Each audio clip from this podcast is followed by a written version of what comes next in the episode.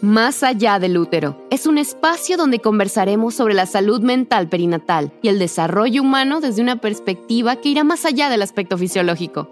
Porque la gestación, el parto y el posparto no es solo una experiencia física, también es emocional. Bienvenidos y bienvenidas al primer episodio de nuestro podcast. Mi nombre es Marenit y soy la fundadora de Más allá del útero.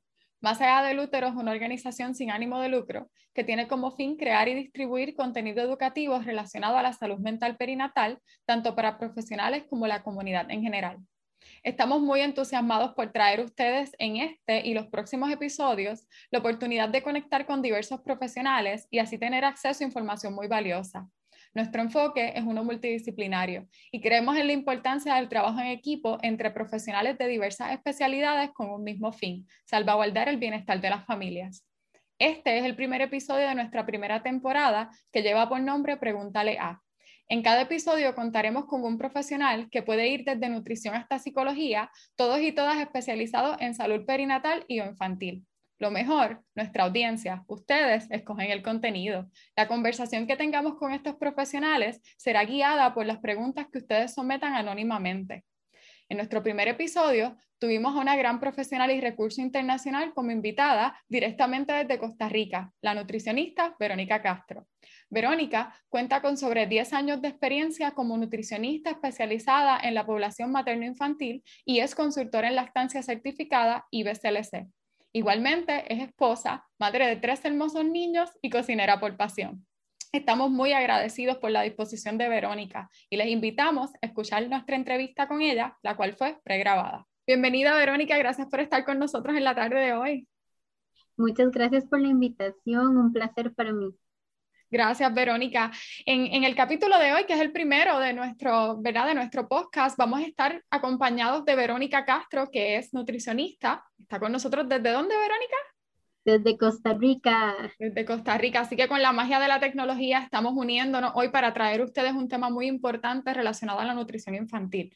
Así que vamos a estar hablando sobre diferentes preguntas hechas por padres y madres, sobre ¿verdad? esos temas que, que muchas veces nos mueve a conocer más para poder contribuir a la nutrición de nuestros niños desde que nacen hasta más o menos la edad escolar. Así que si usted tiene niños entre que son recién nacidos hasta las edades más o menos de algunos 7, 8 años, este tema es para usted, este capítulo es para usted, para que pueda conocer más sobre las recomendaciones que tiene alguien como, como Verónica, que es una experta en este tema.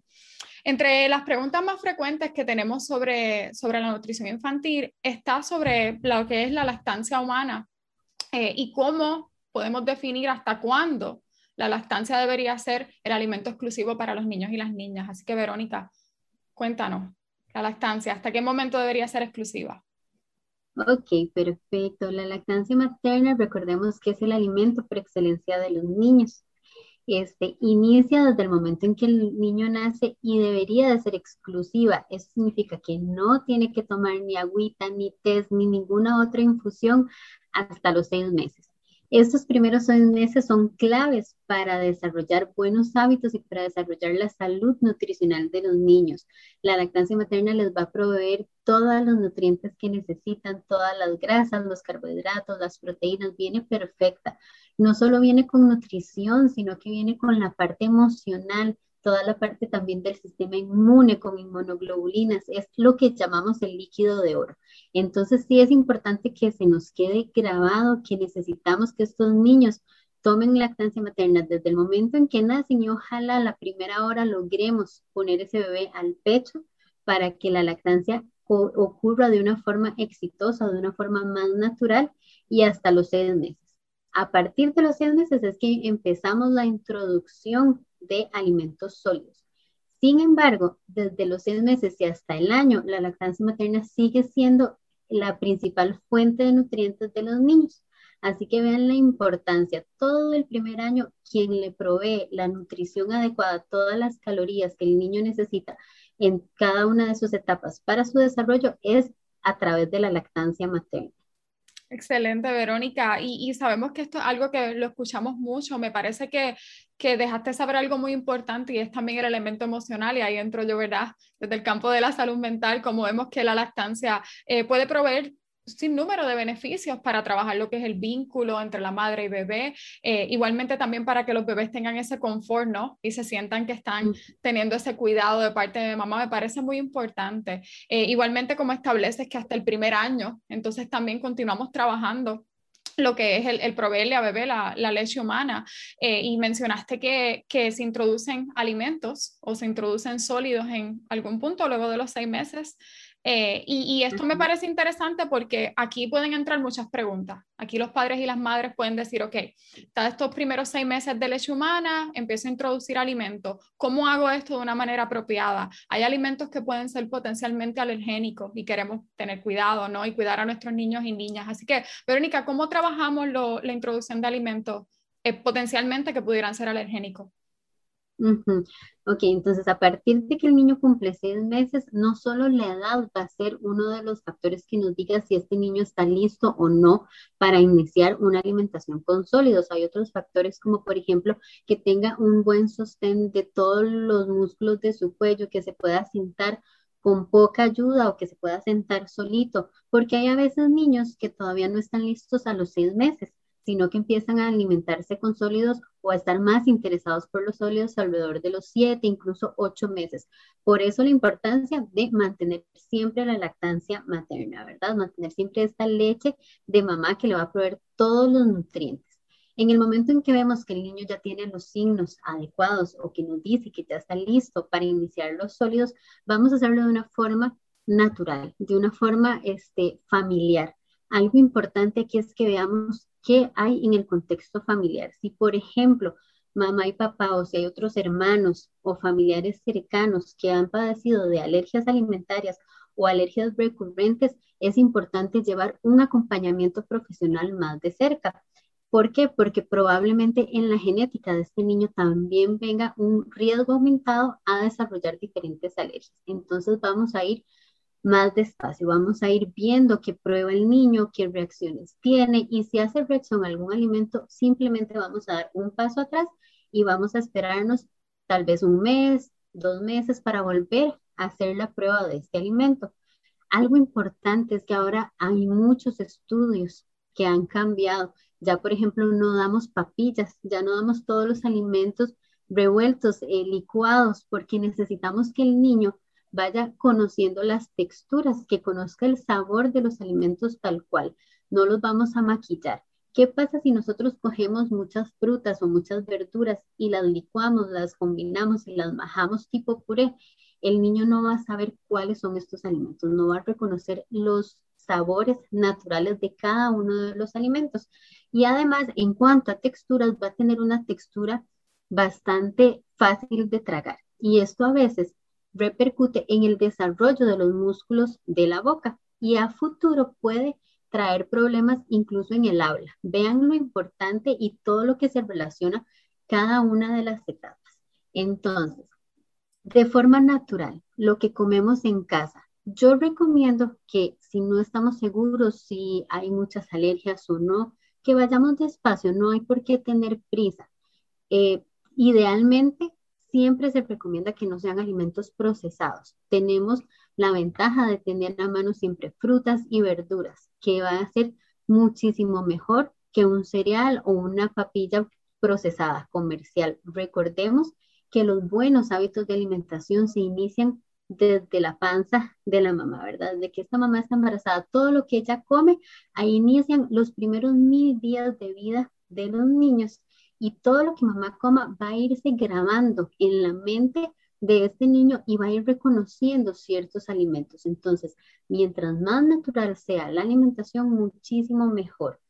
Cuando ya ha probado varias frutas, varias verduras, podemos ir aumentando la variedad de alimentos. Pasta, siempre tratar de que sea lo más casero posible, que lo podamos hacer en la casa, que tratemos de utilizar la menor cantidad de condimentos artificiales o salsas artificiales. La proteína es súper importante, entonces de pronto ya cuando ha probado algunas verduras podemos agregarle huevo, podemos agregarle pollo, carne. Y aquí es donde entra eso que me decías de los alimentos potencialmente alergénicos, porque se creía que hay algunos alimentos que había que introducirlos hasta después del año Y ahora estudios científicos, la Asociación Americana de Pediatría, la Asociación Europea de Pediatría, nos han dicho que hay algunos alimentos que incluso introducirlos alrededor de los nueve meses va a ayudar a disminuir este riesgo de alergia. ¿Qué es lo más importante? Número uno, que los alimentos siempre los introduzcamos acompañados de leche materna. Si este bebé tiene la leche de mamá, va a estar protegido, va a tener inmunoglobulinas que lo van a proteger y le van a ayudar a combatir en caso de que haya alguna reacción a algún alimento. Y número dos, que estemos seguros de que no va a haber una alergia cercana familiar. Por ejemplo, si el hermanito hizo alergia al huevo, es mejor que entonces vayamos un poco más despacio. ¿Cuáles son estos alimentos alergénicos o que se conocen como potencialmente alergénicos? El huevo, la soya, eh, las semillas, mariscos, pescados. Estos, la idea es que los introduzcamos, ya sea antes del año o posteriormente del año, posterior al año, con cuidado. Idealmente que no combinemos dos alimentos nuevos el mismo día por aquello de que haga una reacción. Ahora bien, si vemos que nuestro niño empieza a comer, que está feliz con la alimentación, que no ha tenido ninguna reacción, podemos ir avanzando de forma tranquila. ¿Qué es la idea? Que coma lo que come el resto de la familia, partiendo del hecho de que la familia come de una forma saludable, con poca sal, sin azúcar agregado. Esto es más importante que la forma o la edad en que introduzcamos el alimento. Que la comida no tenga sal extra o que no tenga azúcar. Por ejemplo, muchas veces está la práctica de que se le pone azúcar a la fruta para que le guste más al niño. Esto es una práctica que puede traer mayores este, contraindicaciones o mayores eh, respuestas negativas en la salud de los niños que si se comió una fresa antes del año o no. ¿Ok? Cuando comemos en familia, cuando los niños ven que nosotros estamos merendando un bowl de frutas, y nos meten la mano, no tenemos que asustarnos, hay que dejarlos que experimenten, que jueguen con las texturas, que vean los colores. Alrededor de los seis meses ya ellos están más conscientes de formas, de colores, les llama la atención los alimentos. Entonces, no asustarnos por lo que va a comer, sino preocuparnos por lo que le ofrezcamos a este niño, que sea lo más natural y lo más este, casero posible. ¿Ok? Entonces, con esto vamos a tener total tranquilidad de que el proceso va a ir dándose de una forma natural. Así como hace 200 años, cuando nuestros antepasados estaban en una finca que comían lo que les daba la tierra y los animales, donde había muchísimos menos productos procesados, que son los que hoy en día causan alergias, porque el trigo que comemos, por ejemplo, en los diferentes productos de panadería, no es el mismo trigo de hace 200 años, ahora está más procesado, le ponen más aditivos para que cambie su sabor o para que dure mucho más o incluso para que para las compañías sea más económico. Entonces, esto es lo que tenemos que cuidar, que los alimentos sean de calidad, no tanto la cantidad, que es algo muy importante también que preguntan las mamás, ¿cuánto? Un niño de seis meses, de siete meses, no se va a comer un plato entero de arroz y frijoles o un plato entero de pasta va a ir poco a poco. Siempre y cuando esté con leche de mamá hasta el año, sabemos que tiene los nutrientes adecuados, sabemos que está protegido y disminuye el riesgo de desarrollar alergias. Y lo más importante es que pruebe una gran variedad y que llegue al año y a los dos años habiendo probado todas las frutas, todas las verduras, porque aquí es donde poco a poco va a ir desarrollando sus gustos. Todos los niños desde que nacen traen sus características de su persona, les gusta una cosa o la otra y ahí es donde lo van a ir desarrollando. Y nosotros como padres debemos de ir respetando este proceso también. Entonces no vamos a forzar, pero tampoco, si a mí no me gusta el brócoli, yo no le voy a ofrecer brócoli a mi hijo, porque entonces estamos haciendo patrones o copiando patrones que tal vez no son tan saludables. La idea es que ofrezcamos variedad, que ofrezcamos calidad y que compartamos en familia. Excelente, Verónica. He aprendido muchísimo con esta respuesta, esta pregunta que es tan común como, como mencioné y preocupante preocupante para muchas personas, eh, porque queremos hacer el mejor trabajo que podamos hacer. Eh, sin embargo, me parece bien interesante cómo, cómo estableces que los niños necesitan ver esa oportunidad de explorar, de conocer, de conocer también los alimentos. Muchas veces cuando, cuando los niños nacen y están creciendo, nos enfocamos en que exploren diferentes cosas y a veces no pensamos en la comida, en esos detalles, como decías, de la textura, del color, del gusto. así que yo les exhorto a los padres y madres que nos están escuchando y cuidadores que se tomen un momento para trabajar con la exploración de alimentos también con sus niños y que les den ese, esa oportunidad, ¿no? De que nuestros niños también sean nuestros maestros y nos dejen saber qué les gusta, qué no les gusta y cómo también la nutrición para ellos pudiera funcionar de, de una manera en la que se sientan cómodos. El aspecto emocional también es importante y cuando nuestros niños y niñas se sienten incómodos, esto también pudiera restringir el que ellos quieran explorar el mundo y que quieran jugar y que quieran hacer otras cosas, así que los alimentos eh, pudieran ser una buena vía para trabajar en familia, vamos a a lo mejor a cocinar juntos o vamos a hacer la meriendita o vamos ¿verdad? a trabajar eh, con, con, este proceso que para los niños es tan fascinante y tan nuevo ver a lo mejor la manzana, la naranja, ¿verdad? las uvas y, y decir estos colores, esta forma. Así que me parece bien interesante, Verónica. Muchas gracias por, por toda esa información tan, tan valiosa. Eh, hablando, ¿verdad? Un poco, y, lo mencionaste, eh, trabajar lo que es el que vayamos poco a poco con los niños y las niñas. Ya va a llegar un punto en que van a tener una rutina quizás más definida, ya estamos entrando en lo que es la etapa escolar, eh, ya nuestros niños a lo mejor tienen el concepto de desayuno, almuerzo, cena, de merienda. Y se dice por ahí, ¿verdad? Escuchamos mucho que, que el desayuno es la comida más importante del día. ¿Esto es algo que, que, ustedes en el campo de la nutrición eh, fomentan, establecen como que está correcto o cómo funciona, Verónica? Claro, súper importante establecer rutinas en la alimentación, así como establecemos rutinas de sueño, rutinas de actividades. Sin embargo, las rutinas se deben de acoplar a cada necesidad familiar lo que mi familia necesita tal vez no es lo mismo que lo que tu familia necesita. Por eso la importancia de conocernos como familia, de conocer a nuestros hijos y saber qué es lo que necesitan. En edades tempranas, cuando están muy pequeños, muchas veces las mamás se asustan porque si se durmió y tuvo una siesta más larga un día específico y estaba dormido para la hora del almuerzo o para la hora de la merienda, las mamás los despiertan. ¿Qué pasa cuando despertamos a un niño o cuando despertamos a un adulto de su siesta? La mayoría de las veces puede despertarse con enojo, con, ¿verdad? Con incomodidad porque estaba en su siesta. Entonces, en edades tempranas, antes de los cinco años, por ejemplo, cuatro años que todavía no están escolarizados, no hay que preocuparnos tanto por estas rutinas, porque ellos en las diferentes etapas van a ir modificando su rutina de sueño, por ejemplo, y eso va a estar muy ligado con su rutina de alimentación. Volvemos a lo importante. Necesitamos proveer y ofrecer alimentos saludables. En el momento en que ese niño se levante, le ofrecemos el almuerzo o la merienda o lo que el tiempo de comida que corresponda. Ahora, a partir de la edad escolar, cuando ya ellos empiezan a ir a la guardería, al kinder o a la escuela, hay rutinas que no podemos saltarnos, hay horas establecidas, incluso los recreos o los recesos están establecidos. Entonces, este es el momento en donde ellos, de una forma muy natural, porque es lo nuevo, ¿verdad? Están en la escuela, eh, van desarrollando estas rutinas más estructuradas.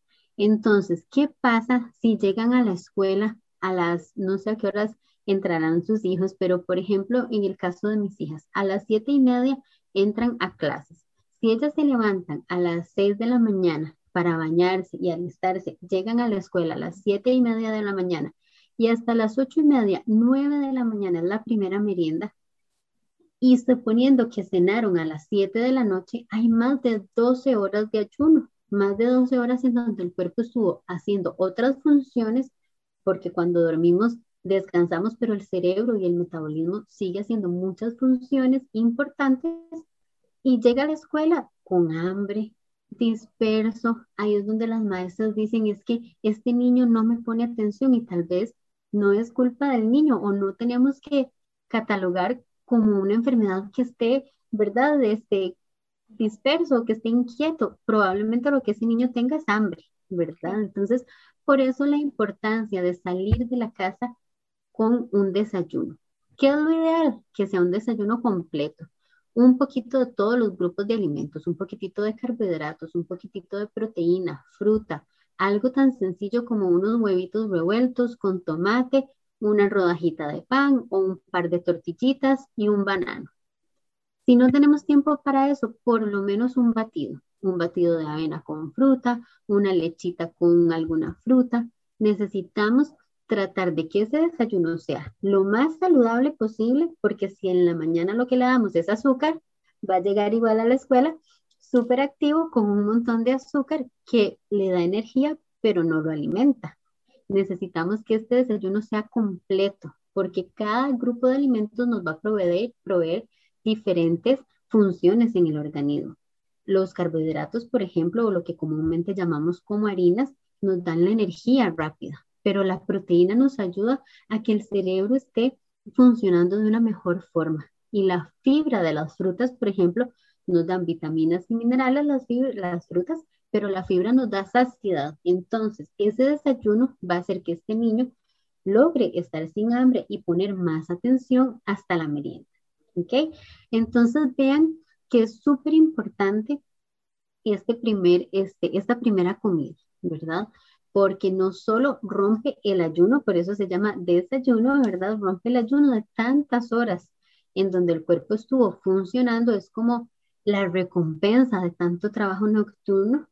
Además, nos va a dar la energía que necesitamos para iniciar el día y llegar a una merienda o llegar hasta el almuerzo. ¿Ok? Entonces, sí, yo considero que es súper importante.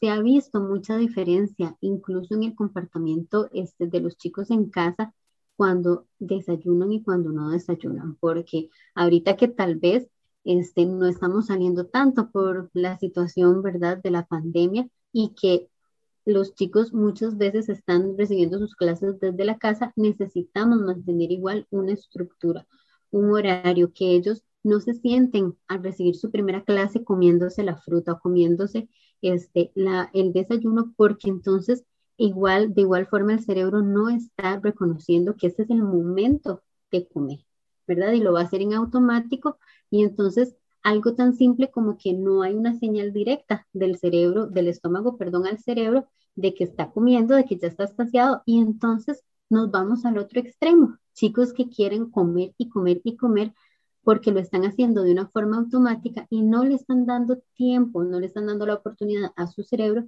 de darse cuenta que ya recibió alimento. No están disfrutando la comida. Recordemos que algo importante también es disfrutar los alimentos, ¿verdad? No comer simplemente en automático. Y si ustedes en casa pueden compartir una única, eh, un único tiempo de alimentación en familia, eso es ganancia. Si se pueden dos o más, perfecto. Pero al día por lo menos un tiempo de comida. En muchas familias es el desayuno porque es donde todos están juntos y después se van a sus diferentes funciones. Eso une a las familias, nos permite compartir, nos permite, como decíamos con, con que pasaba con la lactancia, no solo alimentar nuestro cuerpo, sino también alimentar nuestras emociones.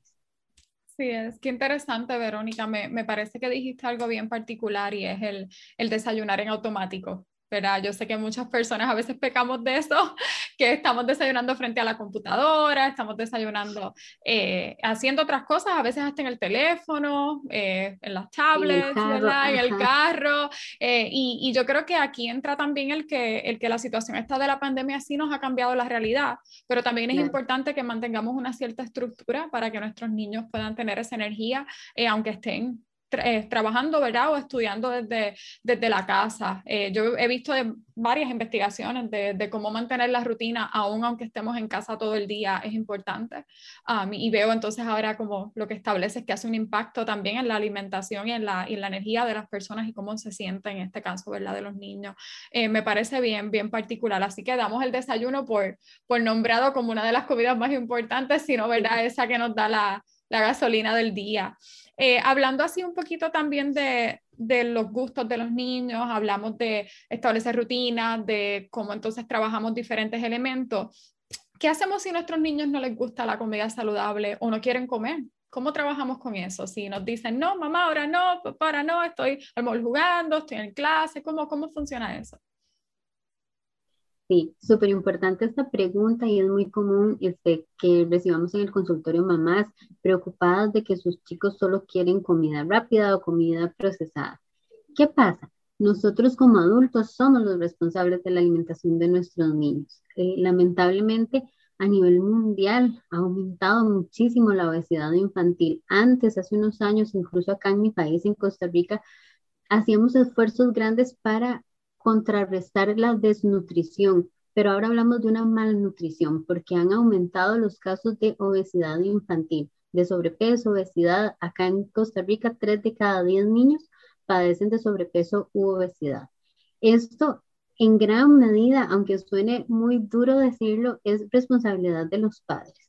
Yo creo que es una responsabilidad que muchas veces es por ese deseo de que nuestros niños tengan lo mejor y muchas veces es por desinformación, porque por supuesto que una mamá que ve que su niño no se come el desayuno va a querer que coma algo y entonces nos convertimos en hoteles ¿verdad? Este, y de pronto una mamá que tiene tres hijos hace desayunos diferentes para todos, para que todos estén felices y para que todos coman algo.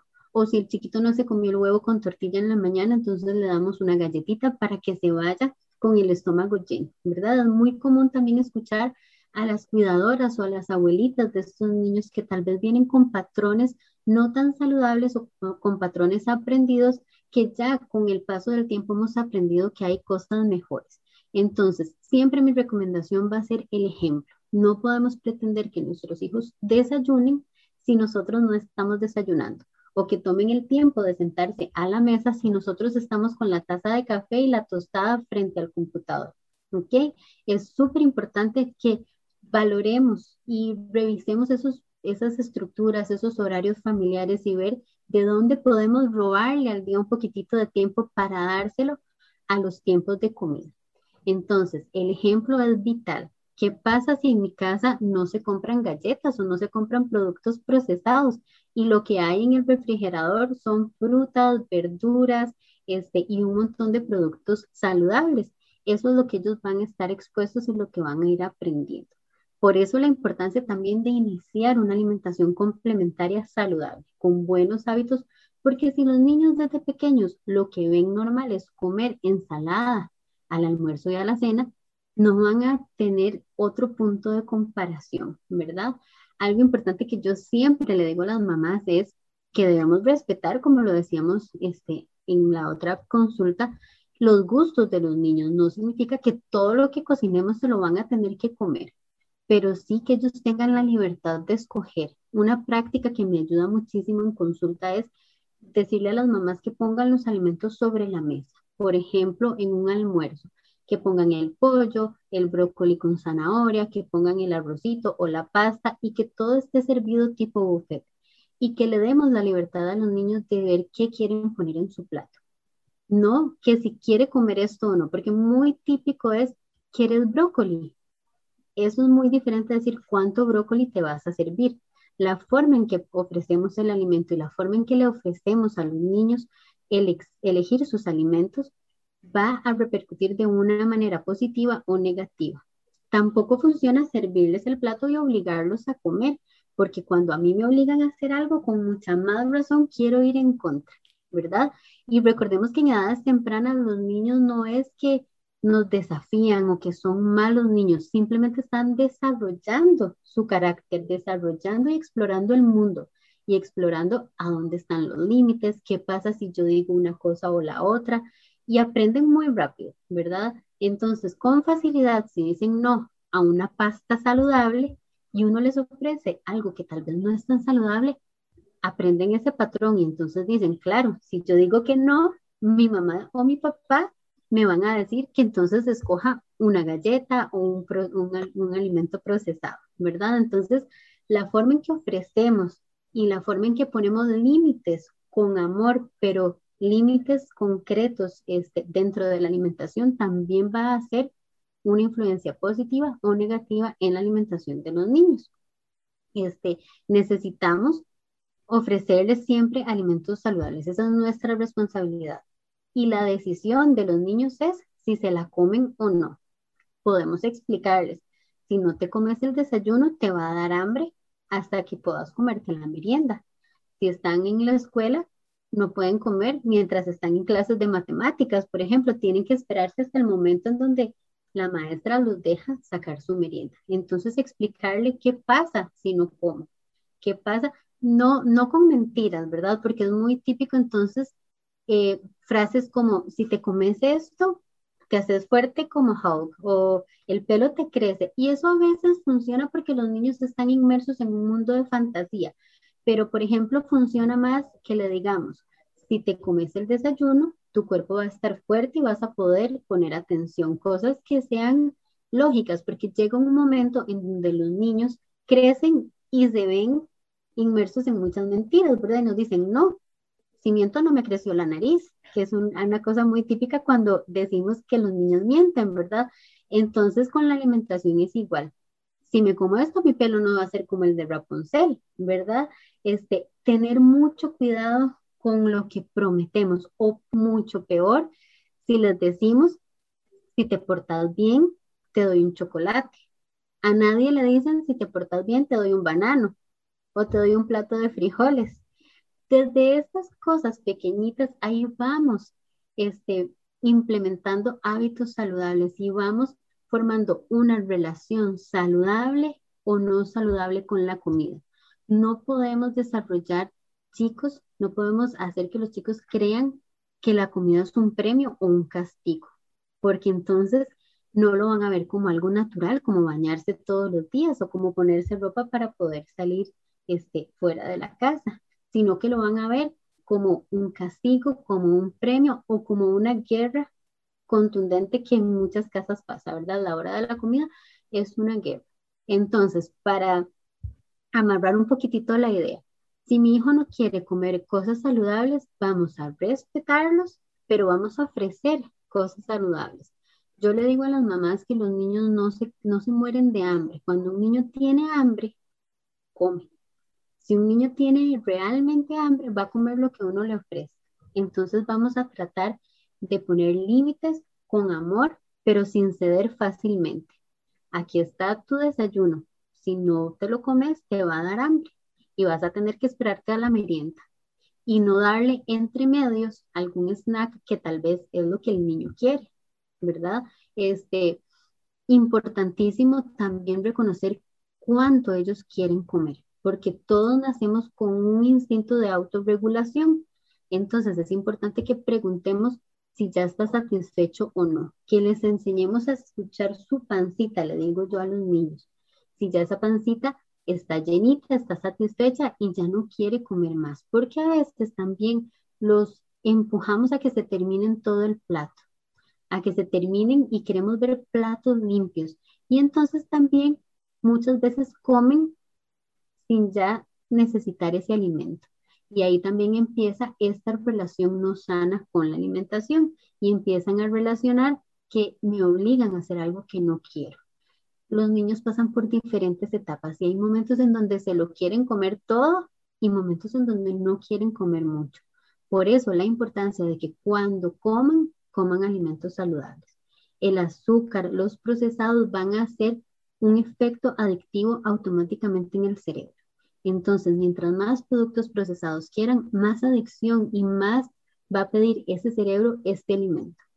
Cuando una persona o cuando un niño está con ansiedad y se come una zanahoria en trocitos, en tiritas, a la mitad de la zanahoria en la mandíbula se cansa y el cerebro dice, ya, ya no quiero comer.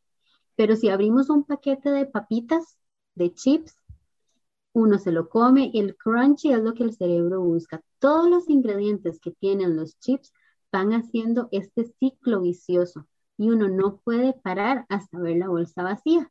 Uno muy pocas veces abre una bolsa de chips y dice, me voy a comer dos y voy a dejar la bolsa para mañana. Y mañana cojo dos y sigo para mañana. Normalmente, si uno la abre, se la acaba, ya sea solo o acompañado.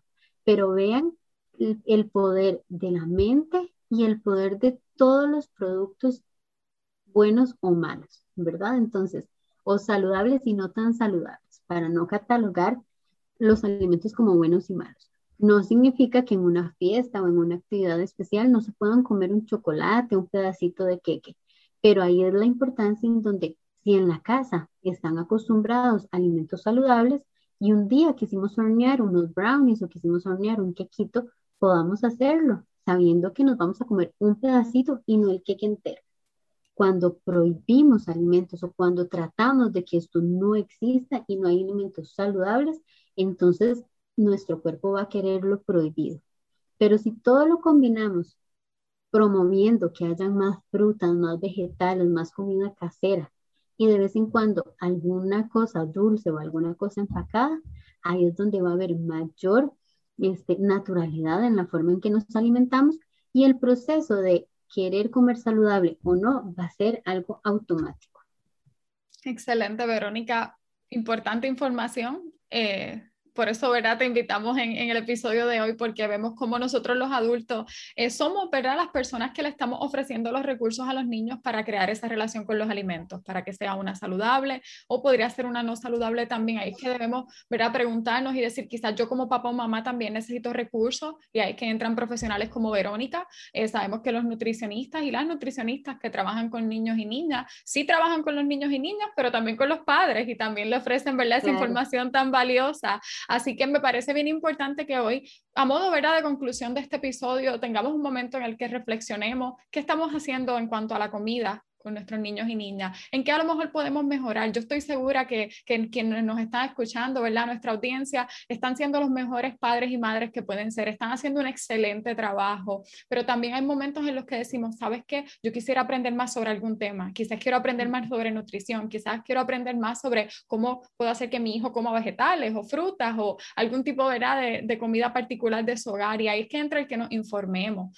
Verónica, muchas gracias por estar con nosotros en la, en la tarde de hoy me gustaría darte un momento para que nos cuentes sobre qué se trata Healthy Mom Nutrition que es tu, ¿verdad? Tu, tu, oficina, ¿verdad? Y, tu, y tus servicios como nutricionista. Eh, queremos que nuestras audiencias sepan que hay recursos internacionales y también locales que están para ustedes a través de las redes, de verdad, a través del aspecto virtual, así que la pandemia no nos detiene de unirnos para que puedan tener, ¿verdad? Esos recursos y esa información tan valiosa. Así que, Verónica, cuéntanos de qué se trata Healthy Mom Nutrition.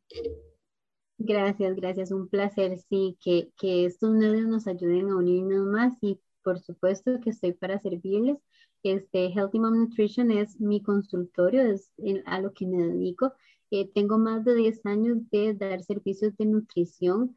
Mi población, especialmente me enfoco en educar población materno-infantil. Eh, puedo apoyar procesos desde las familias que están buscando un bebé, que quedan en, en el periodo de embarazo, hacemos todo este proceso de acompañamiento nutricional durante el embarazo porque muchas veces no hay mitos, por ejemplo, como que se puede comer por dos o no se sabe la importancia de la alimentación de la mujer en el momento en que queda embarazada, ¿verdad? Entonces hacemos todo este proceso. Yo soy consultora de lactancia materna, entonces me enfoco muchísimo en empoderar a las mujeres y saberse capaces de darle el mejor alimento a sus niños, ¿verdad? Este, sin tantos mitos, que lleguen a la hora del parto sabiendo lo que quieren, en el momento en que deciden que quieren dar este, lactancia, entonces que tengan las herramientas y el conocimiento para poder pasar esta etapa de una forma exitosa. En caso de que haya algún problema con la lactancia, entonces también acompaño este, a las mamás y a las familias. Es súper importante que una mujer que recién acaba de tener un niño tenga una tribu completa apoyándola. La maternidad en conjunto se lleva muchísimo mejor, igual que la lactancia, ¿verdad? Después saltamos al proceso de introducción de sólidos, este gran mundo en donde las mamás siempre están deseosas por este primer día de comer de los niños, ¿verdad? Y entonces hacemos talleres o consultas personalizadas con esto, con quitar dudas, con explicar la importancia de los alimentos, la importancia de la alimentación saludable, de la alimentación consciente, no tanto en qué calorías tiene un alimento o no, sino qué bien le hace a mi cuerpo, qué necesita mi cuerpo, qué necesito yo para estar saludable y de igual forma qué necesita mi familia para estar saludable.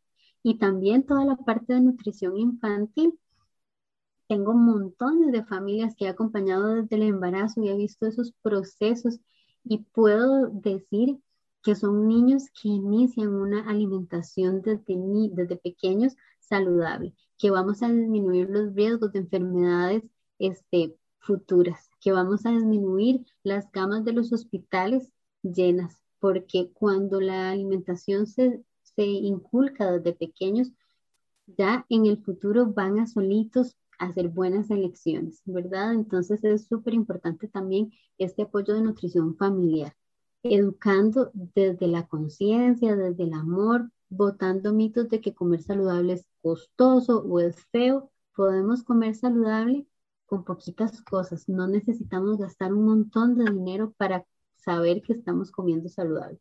Simplemente con el mayor ingrediente que es el amor, el querer impactar a nuestra familia con una alimentación diferente y el saber que se puede. Gracias, Verónica. Definitivamente he aprendido muchísimo hoy. Yo sé que nuestra audiencia también. Esto es un tema sumamente importante. Agradecemos tu labor. Agradecemos ver a todo el trabajo que haces. Sé que, que estás bien activa trabajando con lo que es la, particularmente la lactancia y la nutrición infantil en tu país, pero también a nivel mundial. Sé que haces un impacto como profesional y te agradecemos por esa labor. Eh, sepan que quienes nos están escuchando, quizás esta no es la primera y la única vez que van a ver a Verónica acá en el podcast de Más allá del útero, así que esperamos en un futuro traerte nuevamente para entrar en otros temas también que nos parecen bien importantes eh, sobre la nutrición en general, pero también sobre cómo podemos eh, involucrar también lo que es la salud mental, que para nosotros es, es, sumamente importante también tocar, como los trastornos alimenticios y demás. Así que los dejo con, con, esa espera de que en un futuro podamos hablar de esos temas. A la audiencia le agradecemos por su sintonía. Sepan que nuestro podcast está en las diferentes plataformas, desde Spotify hasta Apple Podcast, Google Podcast y todas las demás plataformas que ustedes gusten escuchar. Estamos ahí presentes. Igualmente también esta grabación va a estar disponible en YouTube, en nuestro canal de YouTube y en nuestras redes sociales.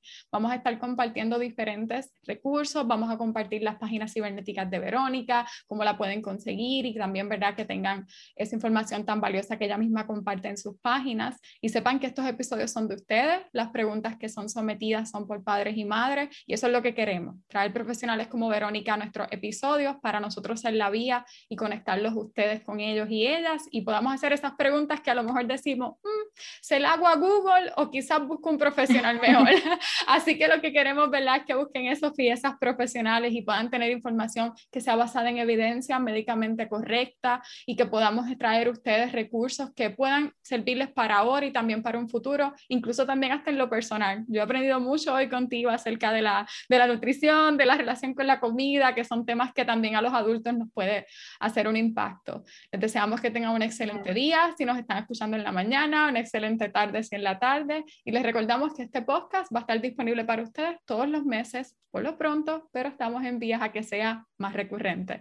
Recuerden que el desarrollo humano es más allá del útero. Que tengan buen día.